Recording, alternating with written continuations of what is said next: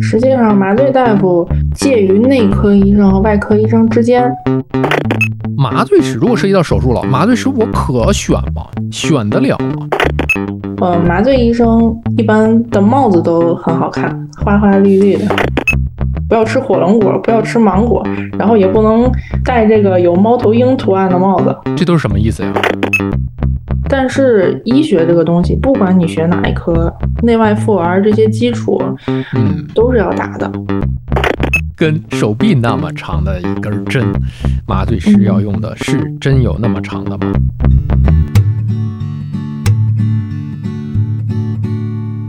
你头昏脑胀，不太灵光，走路也有点踉踉跄跄。肠胃可能还有点受凉，你吃饭只敢喝点汤。你鼻腔不通，喉咙发痒，这是感冒还是阳了个阳？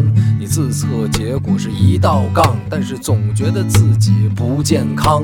你量血压，你测血糖，你上网查，你想硬扛。家族群里各种推文，感觉你不剩多少时光。哪儿不舒服别慌张，毕竟人吃五谷杂粮。你哪儿不舒服别紧张，来听医生怎么讲。内外妇儿科研临床要记检验和影像。没事儿就别胡思乱想，人生还有下半场。这病说来话长，但是也好讲。这病说来话长。欢迎收听，我是阿汤。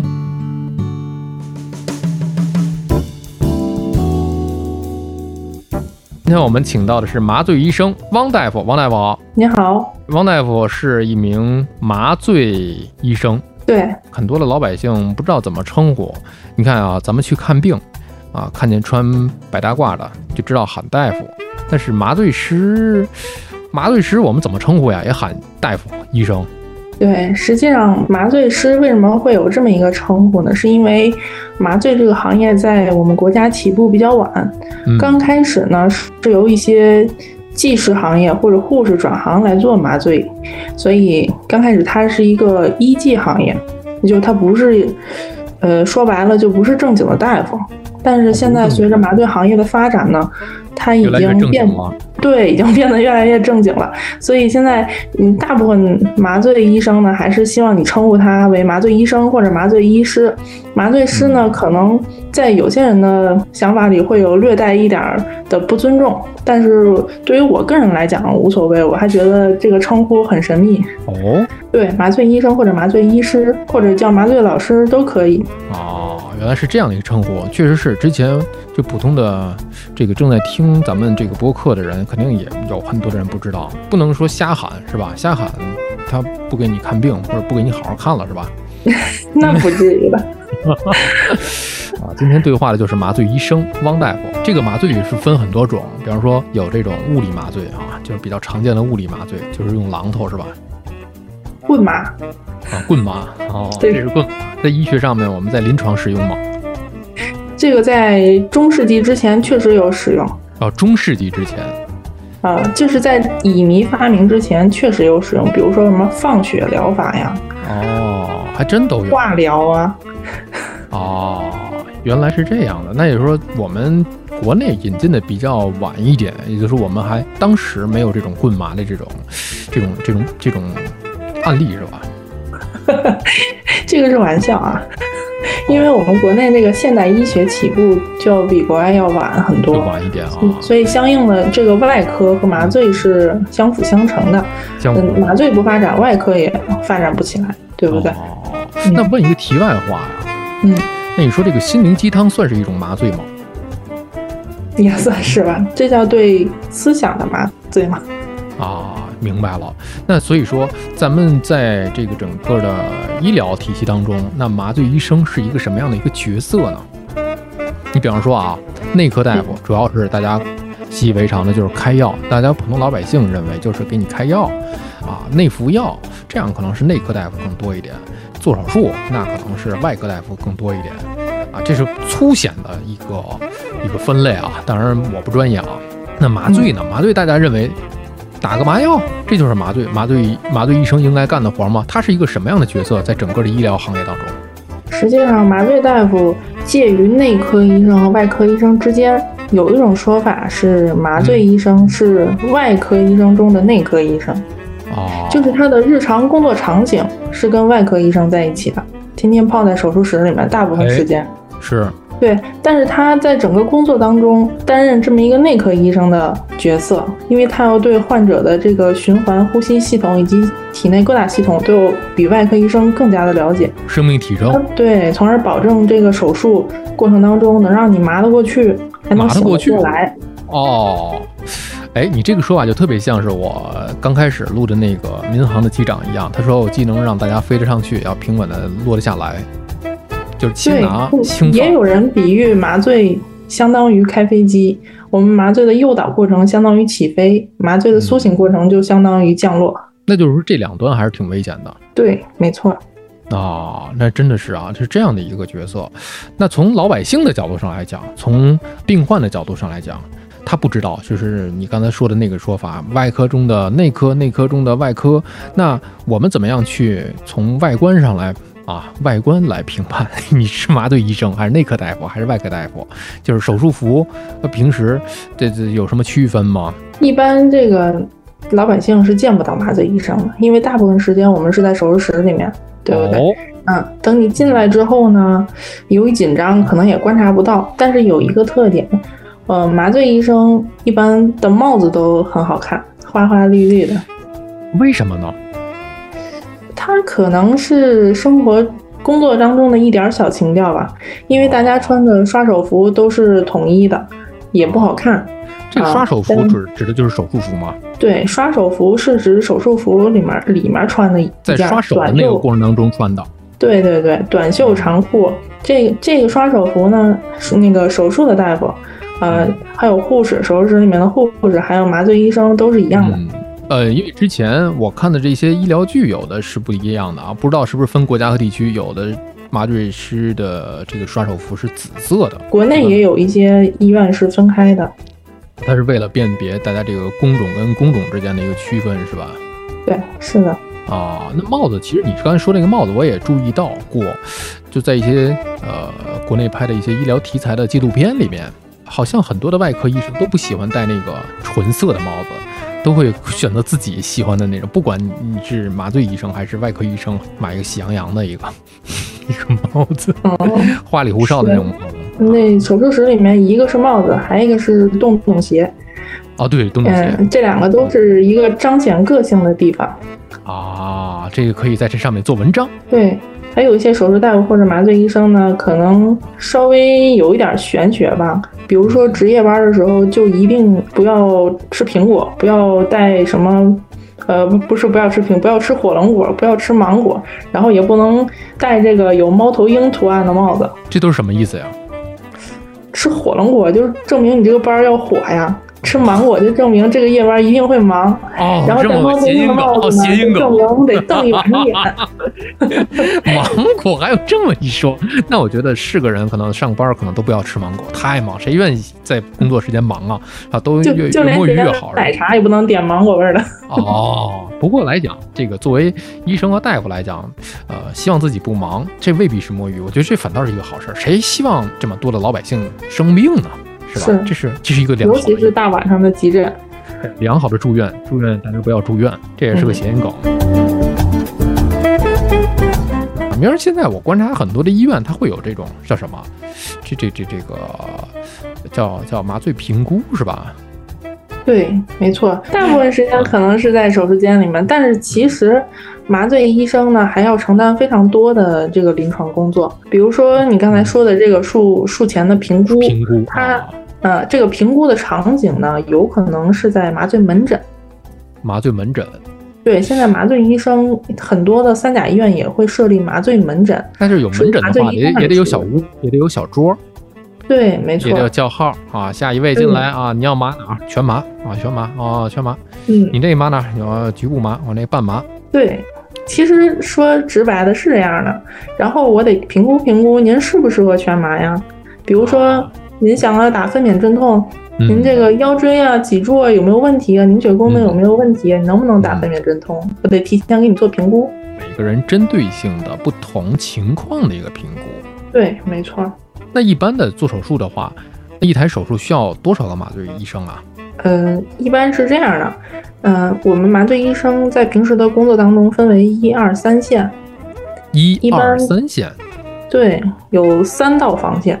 一般在手术间里面常驻的是一线麻醉医生，呃，这个一线呢，相当于最底层的，他，嗯但是他也是最重要的，因为他会时刻不离的陪着你在整个手术过程当中，哦，包括术前要给你准备你需要用到的药物啊，需要嗯需要用到的麻醉的用品啊、机器啊，都要准备好。然后等你进，等到这个患者进进入这个手术室之后，我们会全程的陪伴在他身边，然后给他做监护，嗯。包括有的患者比较紧张的话，我们还要陪聊，哦 安抚一下患者。然后哦这个二线麻醉医生呢，呃，可能不会实时出现在手术室里面，因为他同时要盯两到三个手术间，哇，相当于一个工长。哦，一个工长 对，对，大的医院啊，呃，会有几十个手术间，那么一个二线大夫呢，就是要盯两两三四个手术间的都有。他只是在麻醉的这个关键的时刻会出现在这个手术间里面，每一个手术间它的节奏是不一样的。哦所以它出现这个关键的时刻可以稍微错开一点儿。比如说我刚才说的这个麻醉的诱导期，还有苏醒期，还有一些手术的关键的操作，这些时刻，啊、二线会进到这个手术间，帮一线解决一些他解决不了的问题。哦，也就是说打一个辅助。对，没错。然后我们最后一道防线就是三线，三线那肯定都是非常高年资的副主任以上的麻醉医生。嗯，当这个二线也搞不定的时候，或者需要抢救的时候，就会呼叫三线到场。最基层的，如果说是可以比较简单的，能够自己去完成的一些，就就是一线，它基本上就是从头到尾要自己盯着了。对，没错，一线是基本上不离开房间的。而且一线的这个麻醉师医生，他是跟这台手术是一比一的，多少台手术，那多少个麻醉医生，一线的麻醉医生就要跟着整台手术从头到尾。对，没错，啊，所以说至少是要有这么一个麻醉医生跟一台手术。对，啊，那是在不带不带实习生的情况之下，呃，对，因为可能呃，像人员比较充足的情况下，嗯。可能不光会有一线，还会有半线。半线可能就是在读的研究生啊，或者现在比较大大规模实行的这种规培医生。哦，嗯，哎，这跟医院的实际情况就有关系了。嗯那有一种说法，有一种医生叫做住院医生。嗯，这住院医生，我我知道的就是像内科、外科，他会有住院医生吧？呃，嗯就是在转成这种临床医生之前吧。住院医生是相对于主治医生、副主任医生这个而言的，这这是划分的等级。哦，住院医生其实是一种俗称，它的正经名字叫做医师。哦，就叫医师，因为他要管住院的病人。对，可以这么笼统的来说，但是其实他就是所有科室的一线。所有科室的一线，他也要出门诊呃，如果有需要的话，是可以出的。啊，因为他有出门诊的资质和资格，也就是说，大部分的时间可能是在住院病房里去照顾那些住院的病人。对他一线主要在比如说内科、外科的病房里面担任的工作就是管床，进来之后问你的病史啊，给你写病历啊，开检查呀，这些都是一线的活。哦明白了，也就是说，可能需要去医院了。你挂号的时候给你看的是一个主任，但有可能你住了院之后照顾你的是一个呃医师，都有可能。对，因为它其实病房和我们麻醉的这个管理也有点相似。比如说，一个一线管五张床，嗯，然后呢，呃，这二十张床有一个二线和一个三线。哦，跟你们这个逻辑也是这样分层的。对，就比如说他这一个三线的主任带的这个团队里面嗯有两个二线和五个一线，嗯，然后他们负责管这二三十张床。哦，一个树形结构式的管理嘛。对，那麻醉麻醉医生也有这种住院医生吗？有就是你这个刚才说的这个整个都是相通的，对，它只不过是一个等级的制度。那要成为这个麻醉医生，呃，是需要怎样的一种修炼方式呢？是从其他的呃途径转过来，还是说这个麻醉医生我要从我上大学到研究生一路，我就是定着这个方向来走到麻醉师呢？嗯，麻醉专业本科也是有的。我知道有很多同事是从本科就开始学习，定的是麻醉方向，他有专门一个班，就专门学麻醉的，就专门学麻醉，学就学麻醉。对，没错。但是医学这个东西，不管你学哪一科，内外妇儿这些基础，嗯，都是要打的。但是有更多一部分的麻醉医生，因为他专门麻醉的本科培养的数量是有限的，但麻醉医生的缺口又非常大的，更大一部分的麻醉医生是由别的科转过来的。呃，什么样的科会转到麻醉医生会多一点呢？什么样的科都有转麻醉的，比如说我本人就不是学麻醉出身的，本来考的是本硕连读嘛，嗯本科阶段学的是大临床，就是不分科，什么都学。哦，然后在定硕士导师的时候选择了麻醉方向。哦如果我那个阶段定的是，比如说心外方向，我可能就是出来之后就干心外了。当然，也有人不是在我这个阶段转的，也有人可能学了心外，但是等毕业了之后找工作，最后又定到麻醉科了，都有。那麻醉是不是比其他的科室，在我的这个认知里，是不是更复杂一点？因为他每天要接触很多的这个用药剂量的一些，像你之前说的外科里的内科，他要有很多的数学算法或者是化学算法。对，但是工作时间长了，它可能就变成一种条件反射，你也心里大概有个数，就像你炒菜一样，放多少盐，你不会跟大厨不会拿秤去称，对不对？哦你心里都有个数，你该给多少药，可能一秒钟就需要你做这个判断，嗯，哦，这都是一个经验的积累。也就是说，有这些基础之后，就成自己的一种条件反射，一个肌肉记忆。没，可以说是肌肉记忆了。那汪大夫现在主要做的一些手术是什么手术呢？呃，我们医院可能涉及到妇科肿瘤方面啊，或者呃产科的剖宫产或者产房的分娩镇痛这方面的手术比较多。其实啊、就是从我们的正常的角度上来讲，麻醉医生他是不分我指定给哪个科来做手术。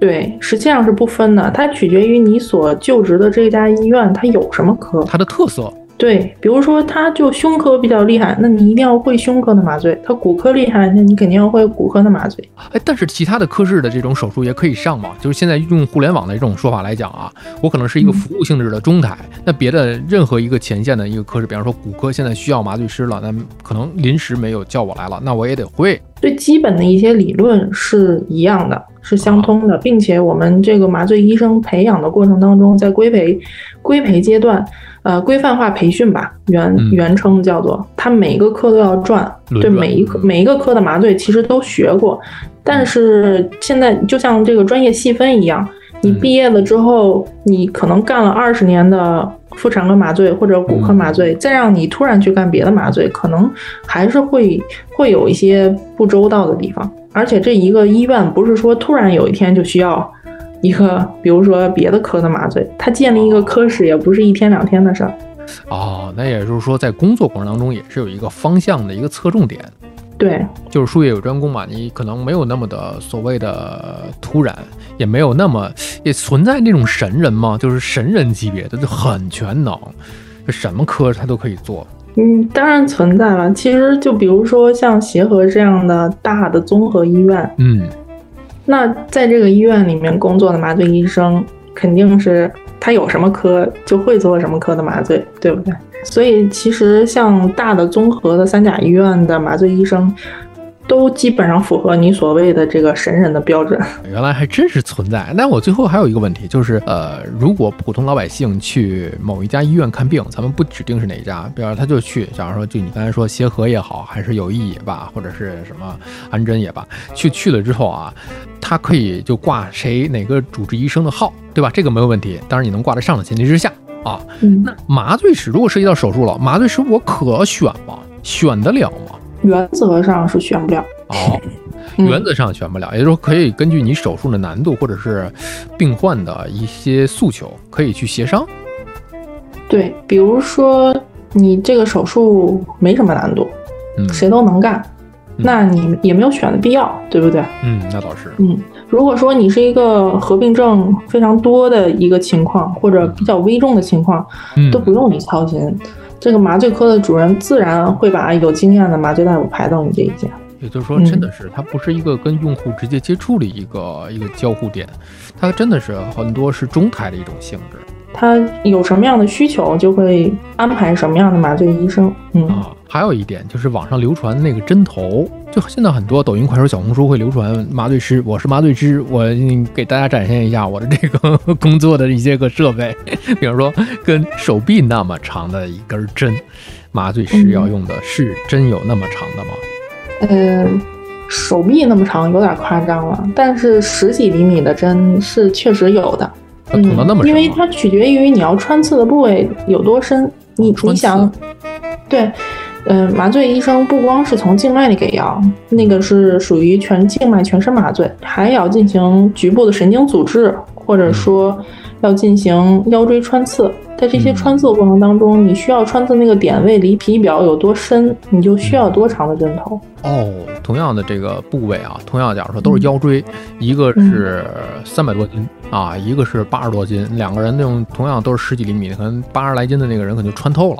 嗯，对，但是我们不会让它穿透的。